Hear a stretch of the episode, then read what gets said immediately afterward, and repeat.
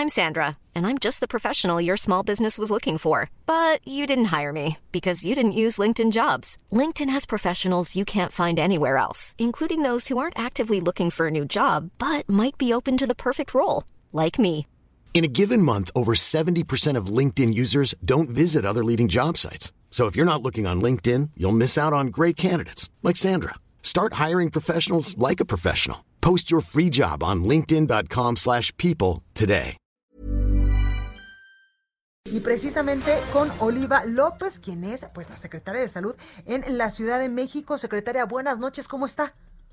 Buenas noches, Blanca. Saludos a ti y a tu auditorio. Gracias, secretaria. Antes que otra cosa, es buena noticia esto de, de que la COFEPRIS pues ya autorizó el uso de emergencia de la vacuna de Pfizer, ¿verdad?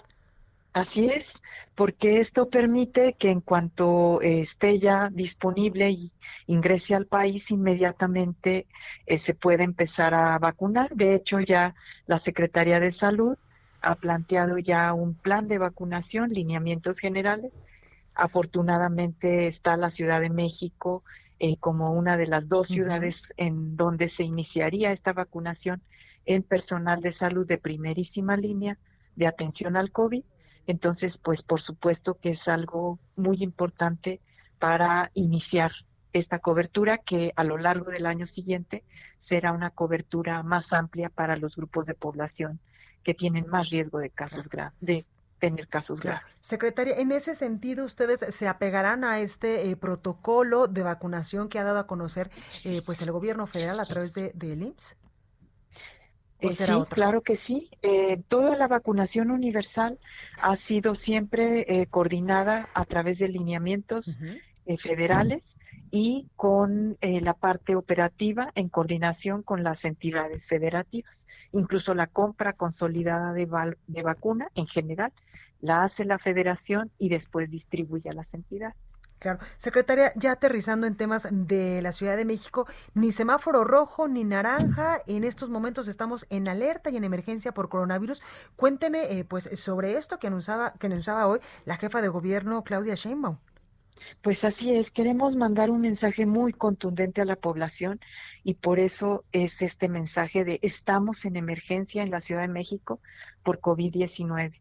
Las hospitalizaciones han estado subiendo de manera acelerada, los contagios también, las personas han bajado la guardia y lo que necesitamos ahora es el tiempo, el tiempo en que la población tiene que tomar la salud en sus manos, seguir cinco reglas básicas y con eso podríamos reducir los contagios.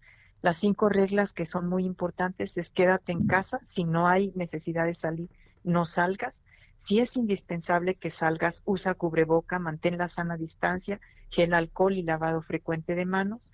No fiestas, no reuniones, no posadas, no encuentros familiares ni de amigos eh, multitudinarios, porque esto pone en riesgo a todos.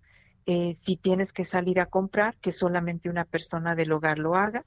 Y lo que también ya hemos insistido mucho, si se es positivo a COVID-19 o se tienen síntomas, aislarse, llamar al locatel o a mandar un mensaje de texto 51515 COVID-19 para tener un seguimiento médico, una telellamada, una asesoría telefónica.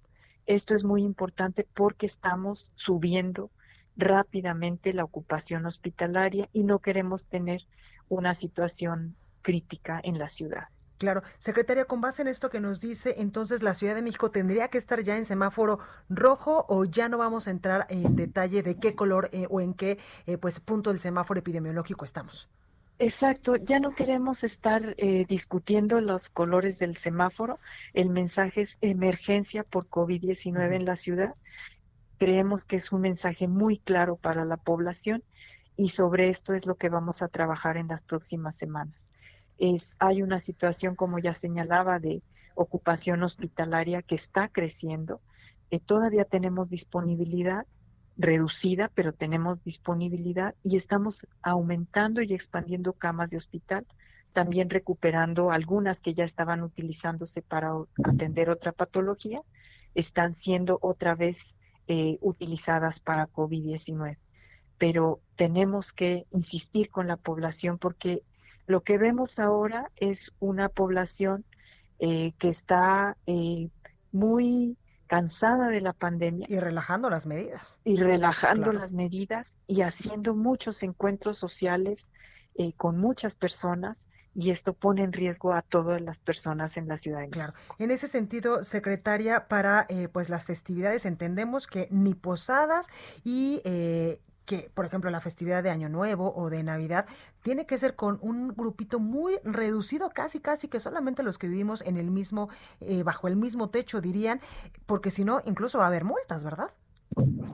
Pues no se está planteando multas, pero lo que sí estamos en una actividad muy disuasiva, eh, se está perifoneando, se está tocando eh, en las casas donde se, se reporta que hay una fiesta o que hay un encuentro con muchas personas para disuadir. Este es el, ha sido la política del gobierno de la Ciudad de México, convencer, informar, comunicar los riesgos para que las personas puedan tomar las mejores decisiones con información y teniendo claro también que estamos en emergencia y que si se hace alguna de estas cosas, pues está poniendo en riesgo la propia persona, pero también sus seres queridos, su comunidad, su familia.